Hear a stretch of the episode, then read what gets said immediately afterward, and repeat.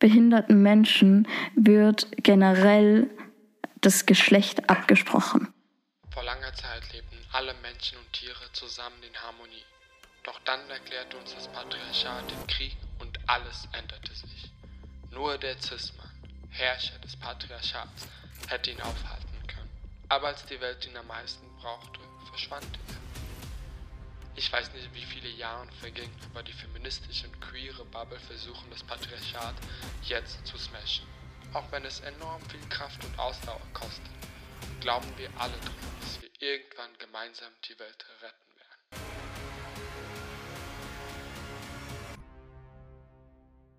Und dann kannst du es noch zusammenschneiden. Ja, ich frage mich einfach nur, ob sie genug Speicher haben. Schnibbeln. Ja. Ja, haben sie. Hier Safe. steht, ich kann 280 Stunden Ja, mal. Aber gut.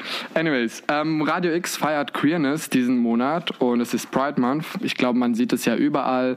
Ähm, bei den Geschäften ist ja überall diese queere Flagge oder die Gay-Flagge, wie man es auch gerne nennen will. Ähm, es ist natürlich darauf zu achten, dass es dieses Queerwashing äh, äh, gibt, dass einfach Leute gerade voll profitieren von dem. Deswegen ist diese Intersektionalität wichtig. Was auch noch zu beachten ist, ähm, Corona ist immer noch ein Ding. Und ich meine, es gab ja, es gibt ja immer noch Corona und dann gibt es diesen Ukraine-Krieg, der leider im Februar ja passiert ist und dann hat man Corona wie vergessen. Das heißt, diese Menschen wurden unsichtbar gemacht. Und jetzt ist Pride Month und jetzt hat man Ukraine voll vergessen. Und was kommt jetzt als nächstes? Ich glaube, das ist wichtig, dass man nichts vergisst. Und letzte Woche war ja der Frauenstreik oder der feministische Streik, wo man ähm, auf die Straße ging, um wegen gleichberechtigten Löhne, das jeder hat und wegen den Renten. Und wir dürfen nicht vergessen, warum wir dafür kämpfen. Und genau, ähm, man darf einfach nicht sagen, heute gehe ich auf die Straße, morgen ist dann irgendwie alles vergessen. Und heutiges Thema ähm, ist ähm, Ableismus in der queeren Community. Und ich, ähm, wir fragen uns einfach hier alle so, was heißt jetzt Ableismus und ist Ableismus das gleiche wie Behindertenfeindlichkeit? Und wer und was wird in der queeren Community unsichtbar oder ähm, ignoriert? Und wie können wir ähm, bessere Allies sein für viele Menschen? Und wie ich gerne manchmal ähm, mich frage, ist, wie viel Glitzer, Glitzer braucht es, damit am Ende alles etwas mehr scheint? So, vorneweg, ich habe einen Gast vor mir. Was ich aber auf jeden Fall erwähnen muss, ist, eigenen Grenzen zu setzen. Das heißt, wenn es unangenehme Fragen gibt oder ähm, eine Frage, die man nicht beantworten will oder eine Feindlichkeit, dass man das sofort sagen soll und dass das respektiert wird und dass diese Toleranz ähm, stattfindet. Ich bin Armin, meine, ich habe keine Pronomen und ich bin aktiv in der queeren und feministischen Bubble. Ich habe einen eigenen Buchclub, wo wir uns mit äh, queeren feministischen ähm, Büchern auseinandersetzen, wo wir zugänglich für jede Person äh, die Sprache zugänglich machen können, weil manchmal Deutsch ist eine Fremdsprache für mich und dass wir das einfach zugänglich für jede Person machen, weil nicht ähm, jeder dieses Privileg vielleicht hat für die Sprachen. Und den Podcast habe ich auch noch, der im Glitzer Podcast. Und da geht es auch natürlich darum, um queere und feministische ähm, Themen, um einfach Themen sichtbarer zu machen und welche Themen sind unsichtbar. Und ich würde gerne meinen Gast bitten, sich vorzustellen. Hallo, ich bin Myla. Ich nutze keine Pronomen. Ähm, ja, ich bin in vielen oder in einigen queer-feministischen Gruppen aktiv ähm, und im Chaos Computer Club und da bei den Hexen. Das sind so die Flinter-Menschen im CCC. Flinter bedeutet Frauen, Lesben, Inter, Non-Binäre, Trans- und Agender-Personen. Ähm, außerdem skate ich sehr, sehr viel mit dem Rollstuhl und bin in, in einer queeren Skate-Gruppe drin, die über ganz Europa vernetzt ist. Ähm, ja, und mache auch, also schreibe gerade eine Arbeit darüber und so über Ableismus im Skatepark und wie man das als, wie man Skaten als antiableistische Praxis ähm, ausüben kann. Genau. Ja. Cool, danke für deine, ähm, deinen eigenen Steckbrief. Äh, direkt eine Frage tatsächlich. Ähm, als ich dich also als du mir geschrieben hast, also als ich Leute gesucht habe und du hast dich dann so freiwillig gemeldet, das fand ich halt mega cool. Ähm, und danach habe ich mir so habe ich mir so gedacht, okay, weil im, wir haben so in Basel hier so ein queeres, ähm, queeren Anyway-Treffen heißt, also Anyway Basel, wo wir uns jede zweite Woche treffen für ähm, Jugendliche, queere Jugendliche. Und dort ist es so, dass wir dann immer sagen, ähm, wenn ihr Lust habt zu kommen, kommt gerne vorbei und wenn ihr abgeholt werden wollt, sagt uns Bescheid. Einfach aus Safer Space Gründen. Mhm. Und dann habe ich so gedacht, hey, schreibe ich dir so, ähm, soll ich dich abholen oder nicht? Antwort nicht jetzt, weil ich gedacht habe, okay, du bist jetzt im Rollstuhl mhm. und sag so, brauchst du Hilfe, sondern einfach, weil das, weil ich wie so dran gewöhnt bin aus mhm. diesem queeren Treffen, dass wir so sagen, hey, ähm, wenn ich dich abholen soll, wenn wir uns ab, dich abholen sollen, sag uns Bescheid. So. Mhm. Aber wie würdest du die Frage denn eigentlich aufnehmen, wenn ich die dir stellen würde? So, hey, ähm, soll ich dich abholen? Kann ich dich abholen? Soll ich dich irgendwo abholen? Ähm, ich glaube, ich würde erstmal denken, dass das auf den Rollstuhl bezogen ist und wäre dann so, hä, hey, nee, ich kann schon auch alleine durch die Stadt fahren, so, das ist so eigentlich kein Problem. Ähm, aber wenn man das dann so erklären würde und die Hintergründe davon erklären würde, glaube ich, fände ich das mega schön. So. Mhm. Ja. Aber okay. ich würde vieles auch als erstes mal auf den Rollstuhl beziehen, weil das halt auch super viel gemacht wird. Mhm. Ja, vor allem, ich glaube, es ist wieder so ein soziales Konstrukt. Ich meine, wir haben hier so wie eine kulturelle Brille. Ich erkläre jetzt ein bisschen die Judith Butler-Theorie, äh, dass wir halt ähm, Leute anhand der Kleidung ja schon wie sehen, also das Geschlecht anhand der Kleidung quasi ähm, beurteilen. Ja. Und dass wir dann sofort anders mit den Menschen reden. Oder wenn jemand zu queer wirkt, dass man auf einmal ganz anders redet. Und ich glaube, eben, es macht dann irgendwie, gibt ja irgendwie Sinn, dass man dann sagt, okay, ich würde es auch auf den Rollstuhl beziehen. Aber ja, ja, gut, eben, hätte ich es dann natürlich erklären können, dann wäre es ein langer Text gewesen. Und deswegen habe ich ja gedacht, gut, wenn du eh Hilfe bräuchtest, würdest du es, glaube ich, schreiben. Ja. So. Aber fangen wir in der Befindlichkeitsrunde eigentlich noch mal an. Wie geht's dir?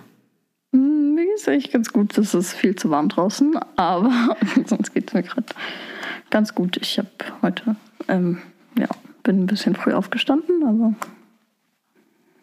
Ich glaube, das Wetter bockt auch gar, gar nicht. Ich mag die Sonne überhaupt nicht. Ich liebe es im Schatten zu sein. Ich bin froh, dass dieser Raum hier gar kein Fenster eigentlich hat, dass keine, kein Licht von außen kommt. Sorry, aber ähm, das bockt nicht. Und ja, voll.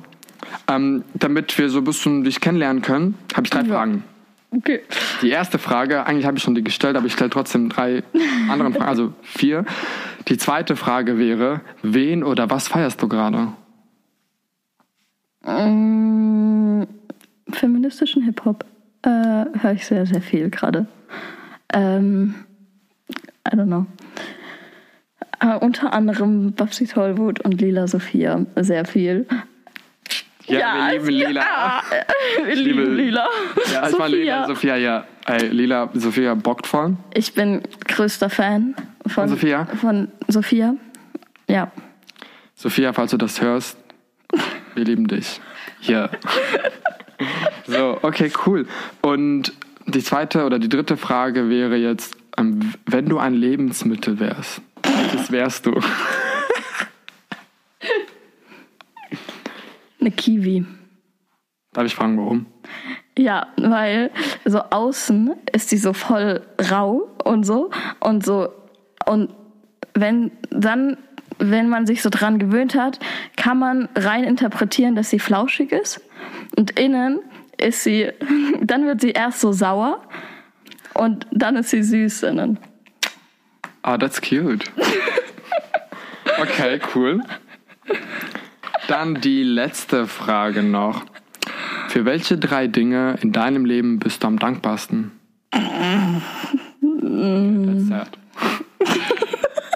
Dieses Lachen war jetzt so voll sad. Für in meinem Leben am dankbarsten bin. Mhm. Also drei Dinge, die du in deinem Leben am dankbarsten bist. So materielle Dinge oder? Das darfst du entscheiden, wie du dich wohlfühlst. Ähm, mein Rollstuhl. Ich liebe meinen Rollstuhl. Mein Rollstuhl ist meine große Liebe. Nein. Ähm, äh, meine Freundinnen, die sind ganz, ganz toll. Und was noch? Keine Ahnung. Weiß ich nicht. Lila Sophia. ja. Cool. Dann gehen wir jetzt in das Theoretische rein und reden über das, diesen Begriff Ableismus. Und nach meinen Recherchen, ähm, able kommt ja eben aus dem englischen Begriff ability, also die Fähigkeit, also etwas fähig zu sein auf Deutsch. Und Ableismus kommt eben aus dem englischsprachigen Behindertenbewegung, dass, dass das Wort Ableism erschaffen wurde. erschaffen wurde. Danke. Und dann kann man sich natürlich fragen, ist Ableismus das gleiche wie Behindertenfeindlichkeit? Also, was ich mir hier noch aufgeschrieben habe, ist, hat Ableismus lässt sich vielleicht dann so erklären, dass es ein Fähigkeitsbewusstsein ist. Das heißt, ein Bewusstsein darüber, dass man etwas kann oder eben nicht kann. Mhm. Und ähm, genau, und Ableismus ist ja so ein Konstru Konstrukt der Gesellschaft. Ähm, das eben zeigt sich halt auch äh, nicht nur so bei Beleidigungen oder halt ähm, was auch immer, sondern aber auch halt gesetzlich. Weiß jetzt nicht.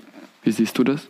Ja, also in Gesetzen kommt es schon auch drin vor. Es gibt zum Beispiel ähm, für Menschen mit Behinderung, die auf eine Assistenz, vor allem die, die auf eine ständige Assistenz angewiesen sind, gibt es eine Einkommensgrenze, dass du nur so und ich weiß die genaue Summe gerade nicht, ähm, dass nur so und so viel Geld auf dem Konto sein darf, weil wenn es diese Grenze überschreitet, muss die Person die Assistenz selber zahlen. Und das ist halt totaler Bullshit, weil das bedeutet so, du kannst nicht sparen, weil Assistenz ist nicht so billig eigentlich.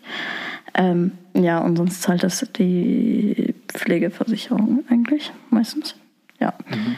Und auch so, es gibt, ich weiß nicht, in Deutschland gibt es so ein ähm, Gesetz oder ja, Teilhabegesetz, das ist auch habe mich damit noch nicht so viel beschäftigt, ehrlich gesagt, aber auch so, dass so behinderte Menschen, so vor allem geistig behinderte Menschen so voll oft in so Behindertenwerkstätten geschickt werden und dort verdienen die halt so, ich glaube, es waren 1,30 Euro die Stunde oder so.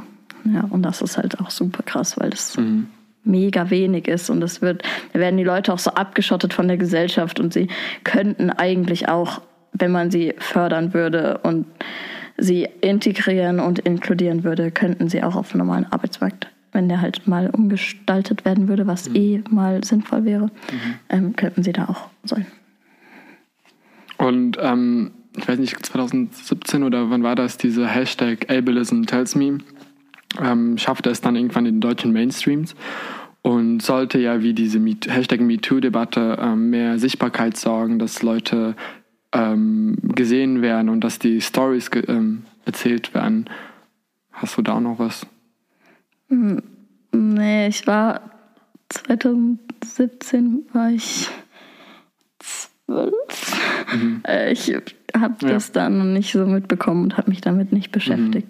Mhm. Ja, ja, alles damals. gut. Eben, das war ja eine ähm, Studentin, ich glaube, irgendwie aus England, soweit ich weiß, oder irgendwo aus Amerika, ähm, eine behinderte Studentin und die wollte aus, mit diesem Hashtag einfach sorgen, dass es mehr Sichtbarkeit gibt. Ich meine, ähm, 2017 ist ja gefühlt fast zehn Jahre her. Ja, also das Ding ist so, Sichtbarkeit ist gut, aber Sichtbarkeit ist nicht alles.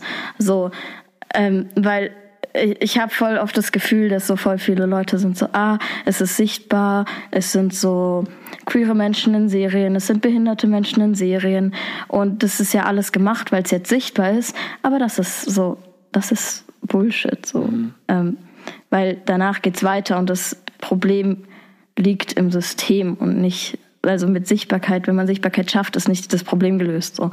Das Problem liegt im System und ja. Ich glaube, deswegen ist es auch super wichtig, dass man so diese Allianz hat, dass man so auf diese Straßen geht, auf Demos und ähm, um das System quasi zu ja, zu brechen. Oder ich meine, eben letzte Woche war ja dieser Frauenstreik oder feministischer Streik ähm, hier in Basel, aber auch generell in der Schweiz ähm, war das so. Ähm, wo man auf die Straße ging, weil immer noch nicht alle gleichberechtigt bezahlt werden, dass man ähm, wegen der Rente kämpfen muss und ähm, eben für die Gleichberechtigung. Und da fragt man sich auch natürlich, okay, was ist jetzt morgen? Das heißt, wir gehen jetzt auf die Straße und morgen haben irgendwie alles vergessen. Und ich glaube, man muss so ständig immer weiter kämpfen. Und ich glaube, das führt ja auch zu einer mentalen Erschöpfung, oder? Ja. Und, ähm, und dann ja. frage ich mich halt auch immer noch, wie viel auf die Straße gehen und so legale Demos noch was bringen, weil wir gehen so viel auf die Straße und es passiert einfach nichts. Und dann ich weiß nicht, vielleicht ist es auch einfach mal an der Zeit, so in zivilen Ungehorsam zu gehen oder so. Aber auch ähm, in zivilen Ungehorsam zu gehen, weil sonst geht man auf eine Demo und ist dort und fühlt sich danach voll gut, weil man da war, aber und fühlt so, yo, ich habe jetzt genug getan und das ist aber halt nicht so. Ich glaube, du kannst nie genug tun. Das ist so, ich glaube, wir Menschen brauchen immer so diese Komfortzone und ähm, ja, wir müssen rauskommen. Auf jeden Fall. Und ich glaube aber, ähm, die Privilegierten müssen auf jeden Fall da rauskommen, weil ich glaube, man ist ja abhängig von diesen Privilegierten. Ne, weil Check die, your privilege. Yes. auf jeden Fall, ähm, genau. Eine andere Sache zwar, ähm, du rollst ja noch zur Schule. Ja. und bist, hast ja mit sechs einen eigenen Rollstuhl bekommen. Ja. Wie war das für dich? Ich habe meinen Rollstuhl von Anfang an geliebt. Ähm, ich habe den, ich konnte davor laufen und ich, also ich konnte immer nicht so gut laufen, aber dann habe ich meinen Rollstuhl bekommen und war halt erst das so das erste Mal konnte ich mit meinen Freundinnen so mithalten und ähm, war halt genauso schnell und zwar alles nicht mehr so anstrengend für mich. Und ich glaube, das allererste, was ich mit meinem Rollstuhl gemacht habe, war, ich bin eine Baugrube runtergefahren und bin übelst auf die Fresse geflogen und habe dann aber einen Lachkampf bekommen und alle standen oben und haben sich erstmal voll Sorgen um mich gemacht. Aber ja, ich ähm, liebe meinen Rollstuhl und ich habe ihn auch eigentlich schon immer geliebt. Okay, krass. Ähm, aber äh, coole Story, äh, wenn man das so sagen kann. Ähm, auf jeden Fall, wie, wie war das denn auch für deine Eltern? Also mit den Rollstuhl, wie geht man damit um, wenn man das, oder hatten die schon vorher einen Umgang damit? Oder wie sensibilisiert man sich dann? Ähm, ich habe mit meiner Mutter nicht so viel darüber geredet, aber ähm, sie fand es am Anfang schon so, sie kannte sich halt gar nicht aus. Sie hatte so keine Berührungspunkte, sie kannte keine anderen Familien mit behinderten Kindern oder mit Kindern, die im Rollstuhl sitzen. Und sie war auch noch ziemlich jung und ähm, dann habe ich einen Rollstuhl oder dann hat meine Physiotherapeutin halt meiner Mutter gesagt so, yo, ähm, dein Kind braucht einen Rollstuhl. Ähm, und dann haben wir uns halt darum gekümmert, aber wir kannten uns halt nicht aus und mein erster Rollstuhl war so richtig, richtig schlecht und man konnte nicht richtig damit fahren. Und für meine Mutter war es halt am Anfang super krass, weil so die Reaktionen von den Menschen so komplett anders sind, wie wenn ein Kind jetzt einfach im Kinderwagen sitzen würde. Und eine Zeit lang war es so äh, am Anfang so, dass mir die Leute zum Beispiel immer Geld geschenkt haben auf der Straße, dafür, dass ich im Rollstuhl sitze. I don't know. Ähm, und ja. Okay, that's weird. That's suspicious. Mittlerweile passiert es mir nicht mehr so oft, ja. aber mittlerweile nehme ich das Geld an, weil, Alter, wenn sie mir Geld geben wollen, gib es mir halt. Ja, voll. Bockt voll. Damals habe ich es nicht angenommen, weil ich war so, Alter, ich will Geld. Also Leute, Geld schenken, Bock. nee, ah, okay, cool. Du hast ja auch mh, mm, gesagt ganz am Anfang, dass du auch skatest. Ja. Und ähm, ich meine, vorhin, als du durch die Tür jetzt reinkamst, war ja schon die erste Schwelle da. Äh, und dann ähm, bist du da, da so voll reingedüst, da durch diese ähm, kleinen, kleine Stufe, die es da gab. Das heißt schon klein für mich, aber ähm, fand ich irgendwie mega cool, weil ich habe voll dann dein Gesicht so gesehen, hast da voll gestrahlt, weil irgendwie war das so für mich, okay, eine Herausforderung, bockt voll, mache ich jetzt. Und ähm, frage ich mich jetzt, wie sind diese Hindernisse für dich? Also war das jetzt so, weil eine Frau kam ja, glaube ich, so vorbei und dann hat sie dann irgendwie gesagt, wir haben auch ähm, eine Rampe. Hast du gesagt, dann hast du irgendwie so Gas genommen und dann hast du dich, also dann bist du ja so krass gerollt und dann bist du einfach reingeschubst. Sagt man das so auf Deutsch? Keine Ahnung. Anyways.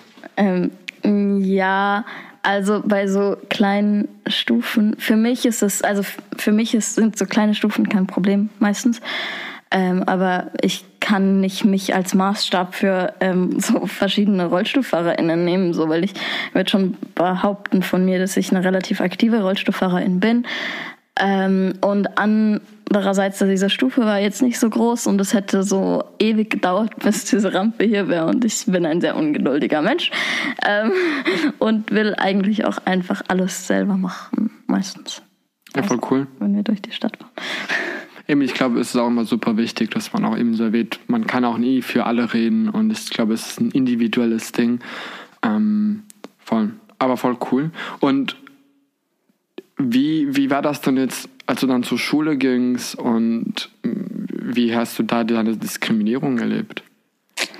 Am Anfang war das so, ähm, als ich in die Schule gekommen bin, war das so gar kein Thema und gar kein Problem eigentlich meistens. Mhm. Ähm, irgendwann hat es so angefangen, dass die Leute so richtig weird geworden sind. So als sie dann so 14, 15 waren, waren wurden die so richtig scheiße und haben mir so mit Nadeln so Löcher in meine Reifen gestochen, um die Luft rauszulassen und so. Ähm, dann habe ich Schule gewechselt und dann äh, war es auch so gar kein Thema mehr. Es wurde so gar nicht zum Thema gemacht und ähm, das war eigentlich auch voll okay. Aber man muss dazu sagen, ich bin auf die einzige Realschule mit Aufzug gegangen, die es in meiner Stadt gibt, was ich ziemlich krass finde, dass alle anderen so nicht barrierefrei sind.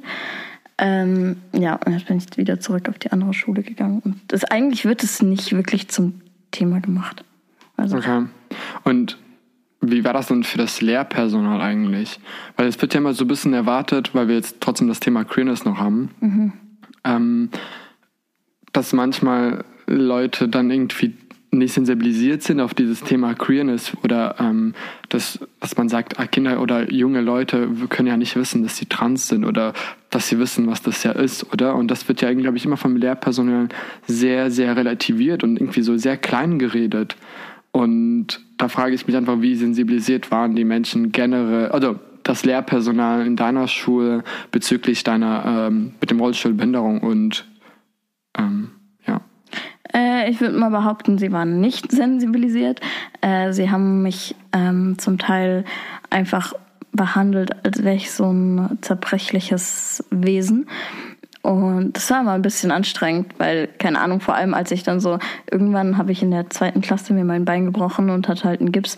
Und dann durfte ich so in den Pausen meistens nicht mehr rausgehen, weil meine Lehrerin so viel Angst um mich hatte. Und das hat mich übelst genervt so. Aber also sie, sensibilisiert waren sie nicht, sind sie nicht. Ich mache sie ständig darauf aufmerksam, wenn sie irgendeine, irgendein Bums von sich geben. Mhm. Ähm, ja, zum Teil haben die auch so, meine Sportlehrerin hat mich irgendwann einfach ähm, aus dem Rollstuhl aufgestellt und meinte so, jetzt mach Dauerlauf, weil ich gesagt habe, ich kann mit dem Rollstuhl nicht auf dem Sandplatz fahren. Und dann war sie so, ja, aber dann lauf halt.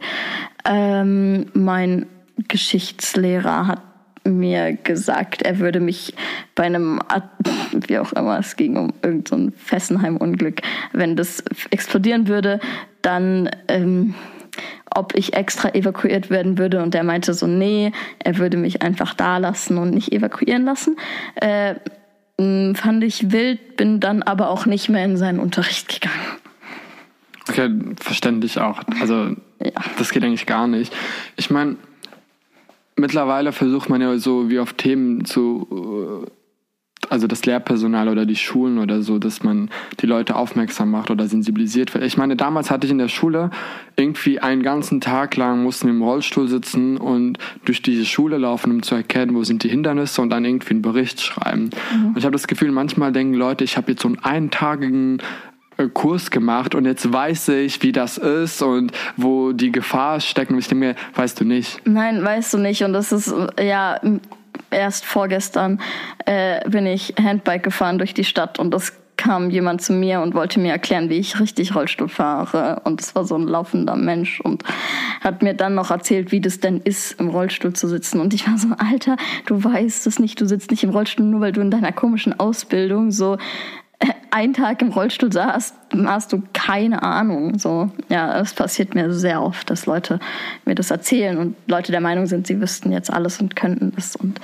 ähm, ja, aber deswegen sehe ich diese Versuche äh, bisschen kritisch an, weil ohne, wenn, wenn man sich nicht mit dem Thema Ableismus beschäftigt. Wenn man einfach nur so einen Tag im Rollstuhl sitzt und sich nicht mit dem Thema dahinter beschäftigt, dann finde ich das nicht cool. Wenn man sich damit aber zusätzlich beschäftigt, würde ich das supporten. Und aber kannst du dir, also einfach so utopisch jetzt gedacht oder so eine Utopie, wie, wie könnte so ein Workshop funktionieren oder wie sollte man sowas in Schulen integrieren? Also so, so, so Workshops oder wie soll man damit umgehen? Ähm, ich glaube, es ist halt, es, ich meine, es gibt genug behinderte Menschen oder RollstuhlfahrerInnen, die sowas machen. Äh, so. Und Ähm, es ist voll, also ich glaube, es wäre halt voll gut, wenn man diese Leute dann einlädt, die das halt machen und gerne machen und sich mit dem Thema auskennen. Und wenn sie dann so halt aus ihren eigenen Erfahrungen, aber auch auf diese strukturelle Basis drauf eingehen, auf dieses Problem, was dahinter steckt. Wenn sie das halt mit SchülerInnen besprechen würden, dann würde das, glaube ich, viel mehr bringen, als sie einmal kurz in Rollstuhl zu setzen. Dann haben sie Spaß und ja. Mhm. Ja. Dann stehen sie wieder auf und laufen weiter. Ja, ich glaube, man muss auch immer so einfach Menschen mehr Plattformen geben, um dieses zu zeigen. Und, also, wenn ich jetzt nicht betroffen bin und jetzt versuche ich da irgendwie zu erklären, wie man im Rollstuhl fahrt, also wie man als, äh, mit dem Rollstuhl fährt, geht das ja nicht, weil eben ich ja nicht diese Hindernisse kenne. Also eben, ich meine, du hast ja selbst gesagt, dass es, es gibt ja genug Leute, die behindert sind äh, oder im Rollstuhlfahrer, äh, im Rollstuhlfahrer Rollstuhl fahren, mhm. ähm, wo man einfach da Organisationen sowieso schon findet und die einfach anschreiben soll und einfach sagen, hey, wie funktioniert. Und es ist auch okay zu sagen, glaube ich, hey, ich habe mich einfach nicht damit beschäftigt und ich weiß nicht, wie das geht, hilf mir bitte. Mhm. Ich glaube, das ist auch mal so dieses, dass Leute so, wie so dieses ohnmächtig sein mit den gegebenen Umständen, dass man so wie versucht, alles zu wissen, ich kann das, mhm. ähm, aber einfach mal einfach einzugestehen, hey, ich weiß es nicht mhm. und ich hole mir, ich hol mir jetzt einfach Hilfe. Ich glaube, das sollen einfach viele Menschen überwinden können. Also vor allem halt das Lehrpersonal. Und nicht, weil sie denken, also was heißt jetzt Lehrpersonal? Ich meine, weil wir doch früh als Kinder irgendwie in die Schule gehen und dann dort irgendwie das Alphabet lernen und irgendwie, da bist du ja wie ein bisschen sensibilisiert auf verschiedene Dinge. Und ich glaube, dort ähm, sollen die LehrerInnen irgendwie jetzt nicht so, so tun, als ob die jetzt alles wissen, nur weil sie irgendwie jetzt LehrerInnen sind. Verstehst du, was ich mhm. meine? Ja, Oder? voll. Ja. voll. Ja. Cool. Und ich habe auch gesehen auf Instagram, du machst auch Stand-Up-Handling. Habe ich auch mal gesehen. Ich weiß nicht, ob du das aktiv machst, aber ich habe auf einem Bild gesehen und ich dachte mir so, äh, das bockt voll.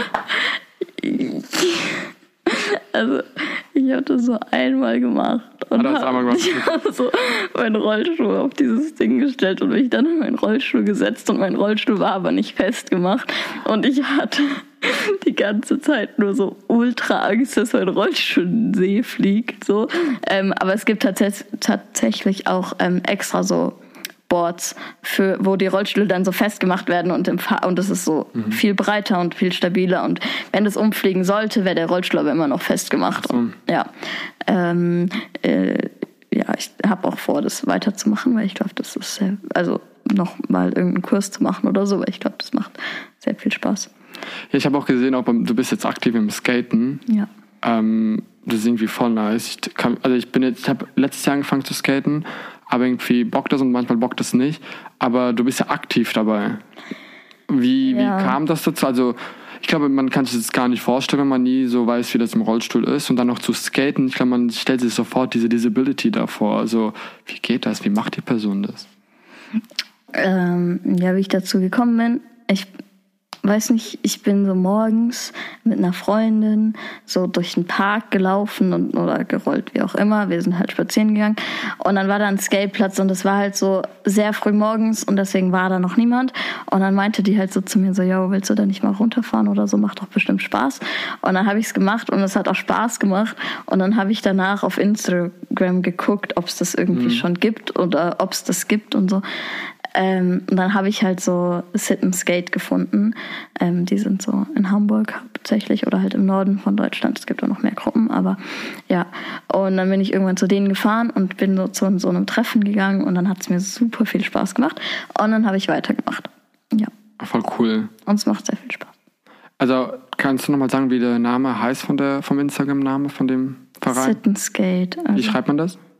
S-I-T-N. S-K-A-T-E. Cool, also wir verlinken sowieso alles nochmal in den Show Notes oder wo man das irgendwie verlinkt. Auf jeden Fall ähm, cool und frage ich jetzt einfach mal, du bist queer? Ja. Ich meine, ich habe ja auch, ähm, als das Video gestartet, habe ich ja nach queeren Menschen gesucht, deswegen dachte ich, ich kann das ja fragen. Ähm, wie erlebst du Diskriminierung in der queeren Community? Bezüglich was auch immer? Ähm, es ist halt, also vor allem, wenn man so nach Orten sucht, wo man hingehen kann als queere Person, ist es super schwierig, weil du suchst nach den Orten, die gibt's eh schon viel zu wenig, meiner Meinung nach. Und dann sind sie noch nicht barrierefrei. Und dann ist es so, okay, äh, cool, ich kann da jetzt nicht hingehen. Und dann sind die Leute immer so, ja, ich kann dich ja hochtragen, das ist ja gar kein Problem. Und ich bin so, nee. Also kannst du machen, aber ich will nicht in jeder, an jedem Tag, je nachdem, in was für einer Verfassung ich gerade bin, von random Menschen irgendwo hingetragen werden. So. Mhm. Das ist so das ähm, so ein ganz großes Problem. So, und was halt auch so ist, so zum Beispiel behinderten Menschen wird generell das Geschlecht abgesprochen. So. Und das ist halt, das ist so krass. Ich weiß nicht, ich weiß da auch, ich bin mit dem Thema übelst überfordert. So, also generell, aber es ist halt so, ja. So, es gibt voll viele so wie auch immer, die sind offen für alle Geschlechter oder was auch immer oder keine oder wie auch immer. Aber behindert ist behindert. Und, be und eine behinderte Person hat nicht das Recht, so dazu, sich das so zu überlegen oder auszusuchen oder zu sein, was Mensch halt sein will. So. Und das merke ich halt wirklich stark und das fuckt mich übelst ab. Kann ich auch verstehen. Ich meine, ich frage mich jetzt einfach, wie, wie würde man jetzt oder wie würdest du jetzt diese Leute aufmerksam machen, hey Leute, das geht jetzt nicht. Also wenn du jetzt aktiv, ich meine, gut, das ist eine Lage in dem Moment, wo du dich vielleicht verletzt fühlst und du vielleicht einfach, einfach dich so verletzt, also so, ja, verletzt fühlst, dass du eigentlich nichts sagen kannst. Aber wie könnte man jetzt so sagen, hey Leute, das geht eigentlich gar nicht? Oder? Ich glaube, dadurch, dass sie es halt nicht aktiv machen, sondern das nur so unterschwellig einem das Gefühl gegeben wird, kann man nicht so gut so das so kommunizieren, weil Leute brauchen immer einen konkreten Anhaltspunkt, was sie falsch mhm. gemacht haben, mhm. dass sie checken, was sie falsch gemacht haben. Mhm. Ja. Okay. Ah. ja, ähm, es wird nicht nur so, nicht nur das Geschlecht wird so abgesprochen von einem, sondern auch die Sexualität. So, es ist so, es wird einfach abgesprochen. Behinderte Leute können keinen Sex haben. Oder man wird auf der Straße random gefragt, kannst du Sex haben? Und ich bin so, Alter, was geht dich das an? Halt die mhm. Fresse, weg. Ja, voll. Das ist lustig, ich habe nämlich auch bei der Recherche ähm, gesehen, eben, dass eben behinderte Menschen halt doppelte Diskriminierung erfahren. Ja. Dass man in der queeren Community wird, wird dieses, diese Behinderung diskriminiert und in der behinderten Community wird diese Sexualität, diese Queerness irgendwie diskriminiert. Also das ist irgendwie so eine eine krasse Schöpfung, kann ich mir, also weiß ja, jetzt nicht, wie das ist, aber eben. Und jetzt was heißt, ich will das jetzt nicht vergleichen, aber wo erlebst du, wo erlebst du mehr jetzt Diskriminierung? Also von diesen Bubbles oder Communities? Kann man schon also, sagen, oder? Ähm, ja, ich glaube, was mich halt richtig abpackt, sind Antifamaka. so, stell dir ein, stell dir vor, jemand muss ein Bilderbuch malen und da muss ein, Anti ein Antifa-Macker rein. So sind diese, so verhalten sich diese Menschen. Mhm. Und ähm, es ist sehr anstrengend und sie haben Ableismus gar nicht auf dem Schirm, aber fühlen sich immer so woke und mhm. das ist super anstrengend, weil ich bin so alter, nee, beschäftige dich mit dem Thema, dann können wir weiterreden. Mhm. Ähm, ja, ich glaube, da ist es halt krass oder halt einfach auf der Straße. Ich kann nicht rausgehen ohne Kommentare abzubekommen. Ich kann nicht einfach mal rausgehen, ohne irgendwas, ohne angesprochen zu werden. Ich will einfach nur meine Ruhe haben manchmal. Das geht nicht. Mhm. Und gibt es Fragen, die dir gestellt werden, wo du sagst, die sollte nie mehr gestellt werden? Ja, ich werde, äh, ich werde so, wurde jetzt zum zweiten Mal gefragt, ob ich mich schon sterilisieren lassen habe. Ähm, mit der Begründung, dass das das einzig Sinnvolle und Verantwortungsvolle ist, was ich in meinem Leben machen kann. Ähm, ja. Also ich finde sowas. Also es geht so Leute nichts an.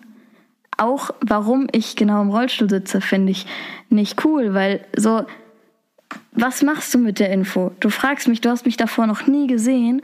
So, was machst du danach damit? Ich weiß nicht. Also, mich interessiert das nicht. Vor allem, aber ich glaube, das ist so bei diesen Leuten, wenn man irgendwie einen Arm gebrochen hat, dann ist es automatisch, sieht man irgendwie einen Gips oder so und dann sagt man, hey, was hast du gemacht oder warum hast du das? Und ich glaube, dass das immer Leute, es gibt halt wie diese Norm, oder? Und also diese heteronormative Welt, wo irgendwie, wenn du zwei Beine hast, zwei Hände und irgendwie funktioniert ja alles. Und das wird ja wie als normal abgestuft, also oder abgestempelt. Mhm. Und alles andere was nicht dieser Norm entspricht, wird dann irgendwie immer hinterfragt, warum ist das so, warum machst du das so? Ich meine, deswegen fragt man irgendwann über die Sexualität oder die Queerness. Hey, bist du eigentlich schwul oder bist du eigentlich lesbisch, weil du so aussiehst oder einen Buzzcut hast oder was auch immer? Mhm. Wo ich mir denke, okay, was machst du jetzt mit dieser Info? Also was bringt dir das denn jetzt? Eben. Ja, ich meine, ich habe dich ja auch gefragt, ist so, hey, wo ich gesagt, kannst du mir ein paar Wörter, also mhm. Stichwörter ähm, geben, weil ich dachte, wie, damit ich irgendwie weiß, wie ich was hinleiten ja, soll. Und dann habe ich dich ja auch gefragt, so, warum ich im Rollstuhl Warum bist du im Rollstuhl oder bist du schon, ja eben, warum? Gibt es einen Grund oder, und dann hast du gesa eben gesagt, das ist eigentlich vollkommen egal. Seit Leben lang machst du, also bist du im Rollstuhl, aber eigentlich ist das egal. Ja, also, ob man jetzt von Geburt an im Rollstuhl sitzt oder nicht, das finde ich nochmal eine andere Sache, weil das kann so die Sicht und die Erfahrungen so auf die Welt ähm, und in der Gesellschaft voll beeinflussen. Aber warum ich jetzt genau im Rollstuhl sitze, das ist super, das ist super irrelevant. Das, niemand kann was mit meinen Diagnosen anfangen, außer es sind irgendwie krasse Ärztinnen. Mhm. Aber selbst die meistens nicht. Also. Ich wollte gerade zu diesem Spur, ähm, gut, dass du das irgendwie herleitest, ob du meine Gedanken lesen kannst. Wie ist es dann im Gesundheitssektor? Kann man das sagen? Gesundheitssektor? Also ja. mit den ÄrztInnen, wenn du, keine Ahnung, dahin gehst. Wie, wie ist dieser Umgang mit, also wie gehen diese Leute mit dieser Behinderung vor? War das eine gute Frage? Wie meinst Nein. du? Naja, sagen wir mal so, gehen wir davon aus, Ärztinnen sind ja sensibilisiert auf das Thema Behinderung. Also, nee. also im, Nein, sind sie nicht. Eben sind sie nicht. Und ich glaube, das ist immer diese Erwartung. Ja, wie stelle ich jetzt die Frage? Also gibt es da was, wo du sagst, wo du, wo du erwartest von ÄrztInnen, dass sie das eigentlich wissen sollen? Mhm. Weil sie das irgendwie studiert haben, also Medizin studiert haben oder was auch immer. Ich meine, gut, in Medizin gibt es ja immer wieder einen Schwerpunkt, worauf man sich einlegt, aber auch generell, wie sensibilisiert sind ÄrztInnen? Für das Thema? Äh, nicht besonders, würde ich jetzt mal behaupten. Also vielleicht bin ich auch einfach bei den falschen Ärztinnen. Ähm, aber so zum Beispiel, sie sind immer darauf bedacht, du musst laufen. Du kannst laufen, du musst noch mehr laufen können. Du musst es so. Und ich bin so, nein, ich mag meinen Rollstuhl, ich bin mit meinem Rollstuhl schneller, ich bin selbstständiger. So, warum soll ich jetzt laufen können, fünf Schritte? Lass mich doch in meinem Rollstuhl sitzen. Und dann sind sie immer so, ah, aber du bist so eine junge Frau und ähm, das ist doch total schwierig, jetzt im Rollstuhl zu sitzen. Und ich bin so, nein, ich, nein, ich mag mal Rollstuhl, lass mich in Ruhe. Und das passiert mir halt super oft. Ja. Ich glaube eben, weil du ja gesagt hast, du bist eigentlich schon seit immer im Rollstuhl, mit Sex hattest du deinen ersten Rollstuhl und du bist ja dran gewöhnt. Du kennst ja, ich sage jetzt, du kennst einfach keine andere Realität ja. und dann will dir jemand das so wegnehmen. Ich sage ja. jetzt mal, wenn jemand zu mir kommt und ich gehe zum Arzt, Ärztin oder so und sag, keine Ahnung, und dann sagen die, aber du musst im Rollstuhl, warum willst du laufen? Weißt du, was ich meine? Als ob mir jemand das wie weg, eben, da fängt mir wieder bei dieser Norm an, wie es wird erwartet, dass jeder laufen kann und soll. Und will. Und er will, eben, wo ich mir denke, nein, ja. Ähm, und das ist, glaube ich, eben auch wichtig, dass man das irgendwie so akzeptiert. Und ich glaube, Ärztinnen sollen eigentlich immer auf das Individuum eingehen. Was will eigentlich jetzt die Person? Ja, Oder? klar, aber gleichzeitig ist es, hat schon auch ein bisschen was mit Gesundheit zu tun. Bla, ja. Bla, bla, bla. Aber trotzdem verstehe ich nicht, warum sie mal so darauf poppen. Mhm. Mhm. Voll. Aber Und ich muss auch sagen, dass ich gerade nicht mehr so viel zu Ärztinnen gehe. Mhm. Ähm, ja, oder ja. Okay. Warum sollte ich, wenn ja. ich sie nicht brauche? Wenn die dir eh nicht helfen. Ja. ja. Ich meine, es wird ja eh schon, da wird man schon sowieso mal misgendert. ähm, ja. Dass man schon irgendwie da als Herr oder Frau angesprochen wird. Ich mir auch denke, will jemand so eigentlich angesprochen werden? Ähm, anstatt zu fragen, wie, wie, darf ich dich ansprechen oder wie darf ich dich begrüßen sogar. Ich denke, wieder Konsens, oder? Super wichtig. Ich meine, als ich dich auch gesehen habe, habe ich gedacht, darf ich dich umarmen? Weil ich eigentlich bin so jemand, Mensch, ich muss so Menschen um, umarmen und ich brauche immer so diesen Vibe, um zu spüren, äh, bockt das oder bockt es nicht. Und weil dieser Handschlag, erstens wegen Corona ist es immer so ey, voll wack. Und dann dieser Handschlag gibt mir so ein, so hetero-cis-Vibe. also, ähm, also hetero-cis-Männer-Vibe. Ja, so ein Männerschlag. ja, ja. Ich mir denke so, kann man machen, aber nein. Also, ich kann dich auch einfach mit Distanz begrüßen. Ich muss jetzt nicht diese Hand haben. Also wenn wir uns Ja. distanzieren, entweder umarme ich dich oder ich umarme dich nicht. Und ich glaube, das ist immer super wichtig. Man darf nicht wie erwarten, äh, einen Handschlag zu geben und die, dass jemand das wie so annimmt. Vor allem jetzt wegen Corona noch. Ich check das auch immer nicht. Oder? Weil ich, ich habe meine Hände ja immer, meine Hände sind immer beschäftigt mit meinem Rollstuhl. Mhm. Wenn Leute mir dann die Hand hinstrecken, bin ich immer richtig verwirrt. Aber Vor allem seit Corona. Aber wie würdest du gerne dann begrüßt werden von Menschen? Keine Ahnung, Hallo sagen. Einfach fragen, oder? Wie darf ich Ja. dich begrüßen? Ja, oder Hallo sagen oder wie auch immer oder Mhm. was auch immer. Ja. Ja.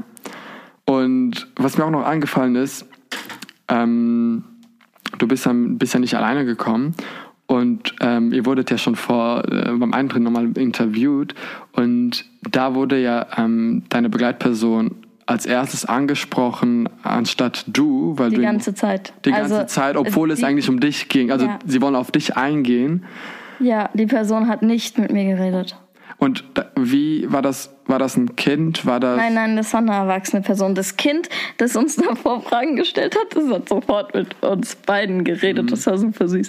Ähm, ähm, ja, aber diese Andere Person. andere so. Person hat halt nur mit meiner Begleitperson geredet. Und, ja. ähm, und nicht mit mir.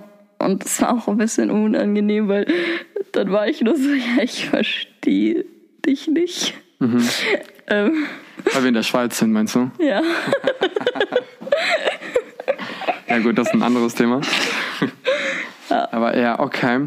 Eben letzte Woche war dieser ähm, Frauenstreik oder feministischer Streik. Ich habe mich gefragt, wie barrierefrei ist das? Ich habe nämlich eine Person im Rollstuhl gesehen und es ist eine unglaubliche Menge von Menschen, die, die gerade dort waren halt letzte Woche und ähm, und dann habe ich mich so gefragt, ich so, wie, also eben wie barrierefrei ist so auf, oder gehst du, bist du aktiv auf Demos? Ja, bin ich schon, aber wie barrierefrei? Barrierefreiheit heißt nicht nur, dass es rollstuhlgerecht ist und dass es irgendwo Rampen gibt. So, Barrierefreiheit heißt auch, dass es zum Beispiel GebärdendolmetscherInnen gibt, so, ja. Oder wie auch immer es, Ja, so, das betrifft ja nicht nur Rollstuhl- oder körperbehinderte Menschen. Ähm, und jetzt speziell für einen Rollstuhl, es kommt sehr stark auf die Stadt drauf an. So in meiner Stadt ist halt überall Kopfsteinpflaster, das ist und Schienen, das ist richtig anstrengend und richtig nervig und barrierefrei pff, ist das meistens nicht, würde ich sagen. Ja, aber ich gehe sowieso nicht alleine auf Demos, weil sollte man nicht tun. Ähm, und dann geht es schon, aber. Ich glaube, oft wenn man sagt, man will irgendwie so behindertgerecht bauen, denkt man sofort an Rollstuhl. Ja, weil Rollstuhl halt das Symbol für Behinderung ist. Ich meine, man merkt es immer so auf Toiletten, äh, immer diese Symbole. Erstens gibt es immer so Damen- und Herren-Symbole, diese, also ne, diese Gender-Symbole. Und dann gibt es immer so für ein, ähm, Ich verstehe nicht, warum es so, warum behinderte Menschen kein Recht darauf haben, auf eine, also auf eine ähm, genderspezifische Toilette zu gehen. So, damit wird einem das ja direkt wieder abgesprochen. Ich habe letztens auch, da gab es auch diese Debatte bei diesen ähm, 13 Fragen zum Beispiel, da war es ja, ging es ja um ähm, Transgender und mit diesem Ding Gesetzen in Deutschland und eben, und da war ja auch diese Frage mit dem Gendern, ähm, wenn ich aber jetzt auf Toilette, das, ne, da kommt es immer von den cis-heterons-Leuten, das, oder von äh, TERFs leider, das dann irgendwie dann so gesagt, ja, okay, willst du mal erklären, was TERF ist, weil du Flint das schon erklärt hast? TERFs sind Trans-Exclusive Radical Feminists ähm, und sind ja trans-exklusive, weirde Feministinnen, aber ja, Ja, äh, brauchen wir nicht. Deswegen, Brauchen wir nicht. Ähm, das Sind bockt nicht, ja, sind voll scheiße. Auf jeden Fall ähm, hat man dann sofort gesagt, aber ja, wenn aber Frauen aber auf Toilette gehen ähm, und Fresse. äh, auf, eben man, oder weiblich gelesene Personen auf Toilette gehen wollen, aber ein äh, männliche gelesene Person sagt, aber ja, aber ich identifiziere mich jetzt nicht als Mann, dann habe ich auch das Recht, auf die Toilette zu gehen. Aber dann wird die Frau da gerade, also die gele weiblich gelesene Person auf der Toilette misshandelt oder sexuellen Übergriff erlebt, wird dann immer so gesagt, aber das ist halt voll problematisch. Verstehst du, was ich meine? Ja. Und aber wo ich mir denke, wie oft kommt das vor? Also ehrlich, ich glaube Leute, die sich jetzt nicht, also ich glaube Leute, die sich jetzt also männlich gelesen sind, aber sich nicht als Typ identifizieren, werden jetzt keine weiblich gelesenen Menschen auf der Toilette. I don't Eben. know. Also es Eben. kann schon vorkommen, aber ja. Also ich glaube, das kommt fast gar nicht vor oder selten, weiß ich nicht, aber eben auf diese, bei diesem Video, 13 Fragen, hat auch eine Person gesagt, "Pss, wie oft kommt das denn eigentlich vor? Und ich denke mir auch ganz ehrlich, Cis-Männer, sie sind manchmal so stolz auf deren eigenes Geschlecht und ähm, ich glaube, die würden sich so voll schämen zu sagen, ich bin jetzt kein Mann, ich bin, identifiziere mich jetzt als Frau. Also, versteht ihr, was ich... Ja. Eben, naja, aber ähm, was ich noch sagen wollte, ist mit den Demos eigentlich. Äh, eben, weil Ah ja, auf Demostrecken gibt es immer keine Toiletten, das ist richtig scheiße. gibt es generell keine Toiletten, ne? Ja, aber vor allem keine Behindertentoiletten. Und ich würde jetzt einfach mal behaupten, dass behinderte Menschen oft äh, öfter und dringender Toiletten brauchen als nicht behinderte. Ich meine, auch so Festivals ist ja auch wahrscheinlich schwierig, oder? Das kommt drauf an. Weil Aber ich war es äh, letztes. ist halt ein bisschen nervig, wenn man so. Ja, Ahnung, das Gelände ist meistens jetzt nicht so krass. eben, ich wollte gerade sagen, also letztes Jahr war ich in diesem äh, so einem Festival hier in Basel und da war es so, dass da gab es halt sehr viele diese Dixie-Klos-Toiletten, wo du es jetzt sagst, und das war immer auf so einem Rasen irgendwie. Und dann habe ich mich auch, jetzt wo du es jetzt sagst, denke ich mir, eigentlich habe ich auch da keine, also kein behindertgerechtes WC gesehen oder Dixie-Klo. Es gibt aber behindertengerechte Dixie-Klos. Also Leute, falls jemand das hört und irgendwie Dixie-Klos irgendwie verteilt, bitte auch behindertgerecht. Ja. So. Aber das ist lustig, auch da behindert, äh, behindertgerecht. Ähm, die Dixie-Klos sind eigentlich auch immer so genderneutral. Was heißt eigentlich? Echt? Nee. Weil da gibt's ja keine Pissoirs. Also man trennt eigentlich bewusst so links Frauen oder rechts Frauen, wie auch immer, und auf dem anderen, auf der anderen Seite Männer, aber eigentlich sind die voll genderneutral.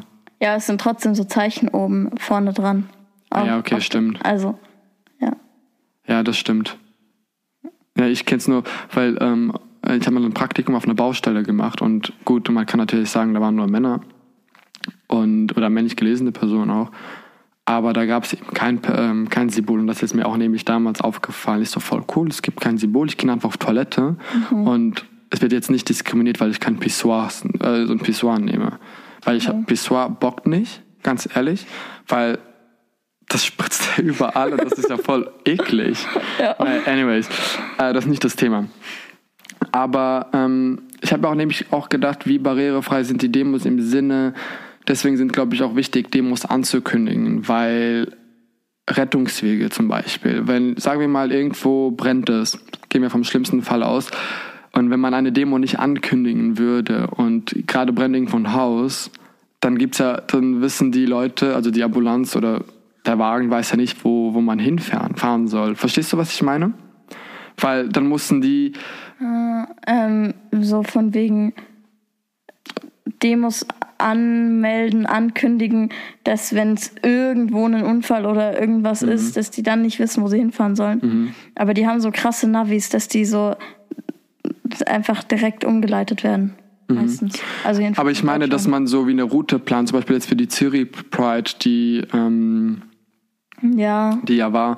Und ähm, da, oder generell für Prides gibt's immer so diese Wege, wo ich einfach wichtig finde, dass man die wie ankündigt. Weil eben, falls es, stell dir vor, es wird nicht angekündigt und die Route wird nicht angekündigt und man muss immer Leitungen, also diese Wege finden, wo man hinfahren soll. Ich weiß jetzt nicht, wie das funktioniert, aber ich stelle mir das irgendwie, oder ich verstehe, ich weiß jetzt nicht, wie dieses Navi funktioniert, aber wenn man es einfach ankündigt, dann wissen die, okay, diese Route ist gesperrt, dass man einfach eben sofort so. Deswegen meine ich, es ist wichtig, so diese Demos einfach anzukündigen, damit einfach ähm, wie, also dass die Ambulanz oder der Krankenwagen irgendwie wie weiß, okay, eben, dort kann ich nicht fahren. ja, aber selbst dann, je nachdem wie groß die ist, ist das dann halt voll die Täuschung, weil entweder ist sie noch nicht da, weil sie so langsam läuft, Mhm. oder sie ist halt schon längst vorbei. Ja, voll.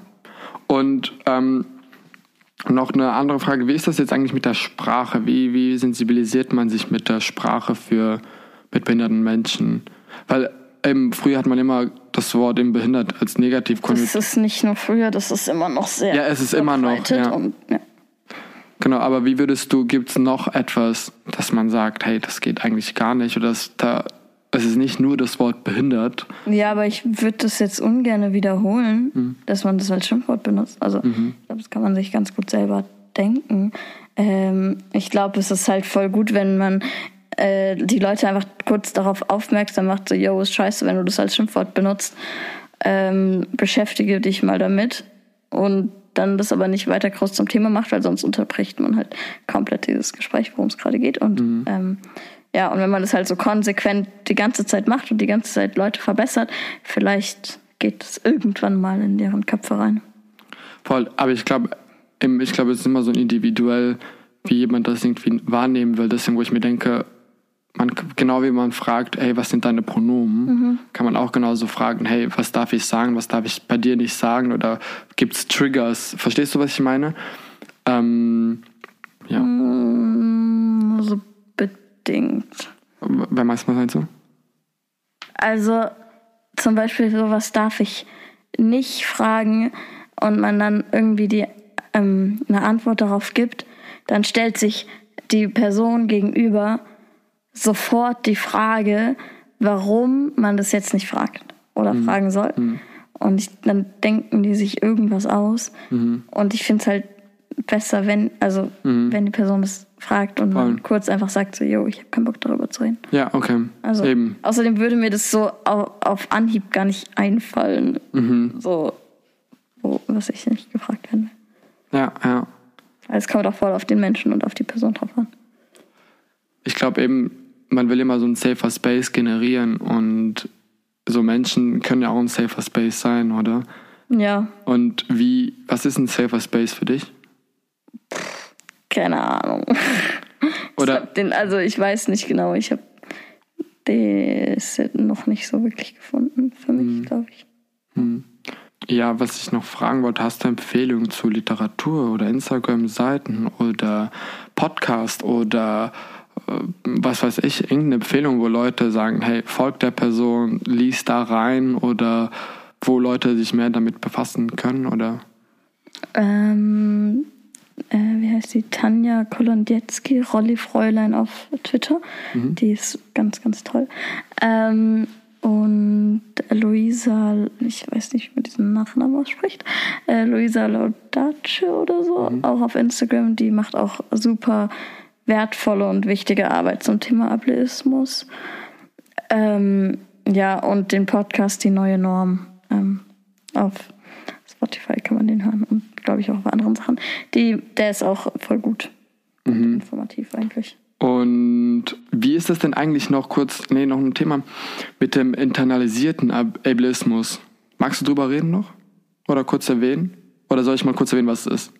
Ähm, ja, das ist halt so der Ableismus, den du so in dir drin hast und den du so krass aktiv verlernen musst, ähm, weil der einfach so tief in der Gesellschaft drin verankert ist.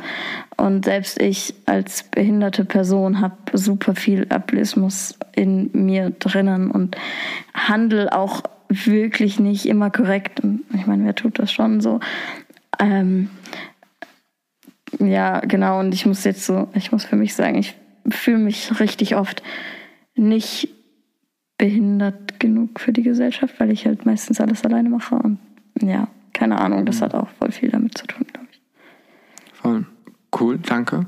Was ich noch fragen wollte, die letzte Frage wäre, ähm, wie viel Glitzer braucht es, damit am Ende alles etwas mehr scheint? Alles. Glitzer. Alles muss glitzern. Wir streuen überall Glitzer. Noch eine kurze Anmerkung und zwar ähm, Radio X und ich, wir machen eine queere Sendung und ich suche dafür Leute, die bereit sind, nach Basel zu kommen, um mit mir monatlich eine Sendung zu machen. Und da wäre ich richtig, richtig froh, wenn sich ein paar Leute melden würden. Und es ist, es ist kein Queerwashing, weil damit verdiene ich kein Geld. Und es ist von der Community für die Community. Und ähm, genau, es wäre mega, mega, mega cool. Folgt mir auf Instagram. Auf Instagram heiße ich Armin, A-R-M-I-N, Punkt, Klitzer, K-L-I-C-A. Und dort findet ihr auch meinen Buchclub, auch halt mein Instagram und äh, auch den Link zu meinem Podcast. Und genau, hast du noch abschließende Worte, die du gerne sagen willst? Gut, also was noch fehlt, äh, noch was wir sagen wollen, ist, Ableismus ist nicht gleich Behindertenfeindlichkeit. Mm, ja, weil, also Ableismus ist nicht gleich Behindertenfeindlichkeit, weil es muss nicht immer feindlich sein, so, ja. Ableismus ist auch, keine Ahnung, wenn so es nicht zugänglich ist. Das ist jetzt nicht aus einer Perspektive raus, du willst den Leuten schaden. Ähm, und auch Kommentare oder Aktionen von Menschen sind nicht unbedingt feindlich. So, da gibt es so nochmal so einen Unterschied zwischen aufwertenden und abwertenden Ableismus und so. Aber es ist auf keinen Fall gleich Behindertenfeindlichkeit. Mhm. Weil es ist, ja. Weiß nicht, was ich sagen wollte. Ja, genau das. Super. Danke dir. Das war der Glitzer Podcast. Das Cover wurde von Sauerrahmen Premiumbeat.com und das Outro von Poptimus Prime. Das Konzept, die Produktion sowie Redaktion und der Jingle sind von mir, Armin Klitzer.